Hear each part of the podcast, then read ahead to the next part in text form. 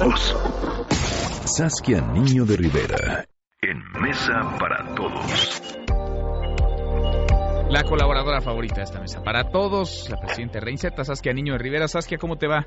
Manuel, con el gusto siempre de estar contigo y con tu auditorio. Hoy hemos venido platicando la situación deplorable, muy malas condiciones de las cárceles en nuestro país y la Comisión Nacional de los Derechos Humanos ha presentado un diagnóstico, un nuevo diagnóstico, el Diagnóstico Nacional de Supervisión Penitenciaria 2018. ¿Qué te parece? ¿Qué datos encuentras para preocupar y sobre todo para trazar políticas públicas. Para eso tendrían que servir los diagnósticos. Claro que sí, Manuel. Pues sí, como todos los años, la Comisión Nacional de Derechos Humanos en este eh, momento presentó hace un par de horas apenas el reporte del 2018 en cuanto a la valoración que se hizo en prácticamente el 100% de la se hizo en 91% de los penales de 308 penales que hoy tenemos operando. Creo que hay tres cosas interesantes que vale la pena destacar.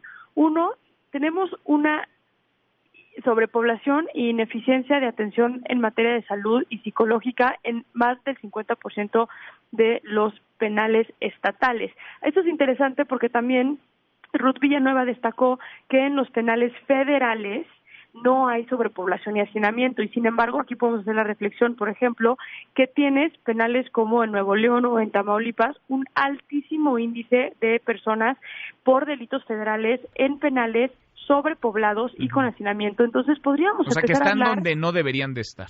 Pues están cerca de su familia y la ley marca que podrían estar cerca de la familia, pero lo que sí se reconoce con el estudio hoy es que hay un problema enorme de sobrepoblación y de hacinamiento dentro de los penales estatales.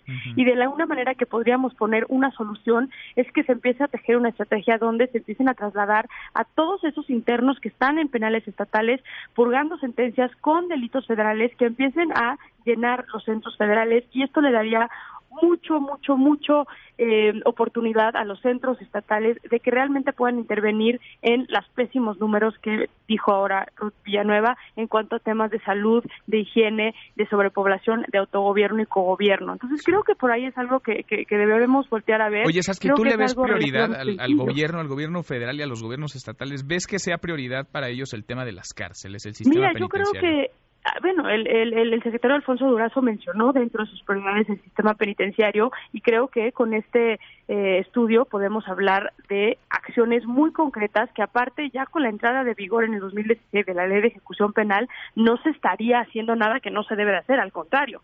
Otro ejemplo y otro tema que, que, creo que es muy interesante que también sé que es prioridad en la ley de ejecución penal y en las conferencias nacionales de sistema penitenciario es el tema de los penales mixtos que Ruth Villanueva habló hoy de que los penales mixtos, ¿qué quiere decir mixtos, Manuel? Que hay mujeres y hombres en el mismo centro. Las áreas de donde están las mujeres están reprobadas con un 5.9, a diferencia de los pocos centros que hay exclusivamente de mujeres, tienen casi 8 de calificación. ¿Qué nos dice esto?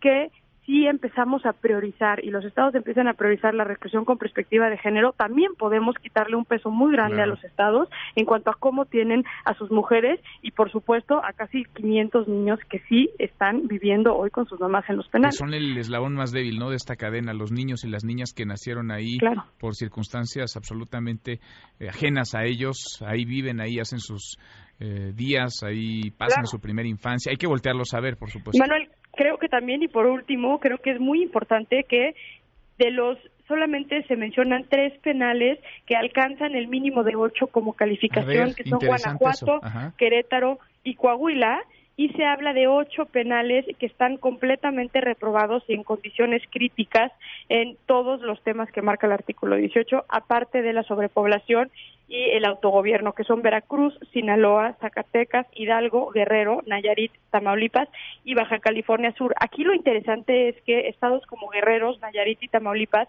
que están dentro de los peores evaluados, son números donde la seguridad en este momento de la historia de México está más eh, vulnerable. Pues Los números de homicidios que hay en las calles en estos estados, de feminicidios. Entonces, creo que es importante que este estudio también nos dé que tenemos que tejer este vínculo de lo que pasa en la cárcel también influye directamente en lo que está pasando afuera. Durazo lo dijo hace un par de semanas, Manuel, lo platicamos aquí en tu espacio. El cartel, los carteles del país, la delincuencia organizada, están operando desde adentro de los centros. Sin duda, lo que pasa dentro de las cárceles impacta y de qué manera ya lo relatas con estos datos afuera también. Pues ahí está la lista de los que están reprobados y también de los que pocos, pero están haciendo las cosas bien. Gracias, Saskia, Saskia Niño Al Rivera, Manuel, lo seguiremos platicando. Muchas gracias, claro que sí. Un abrazo, hasta Otro de vuelta. Mesa para todos.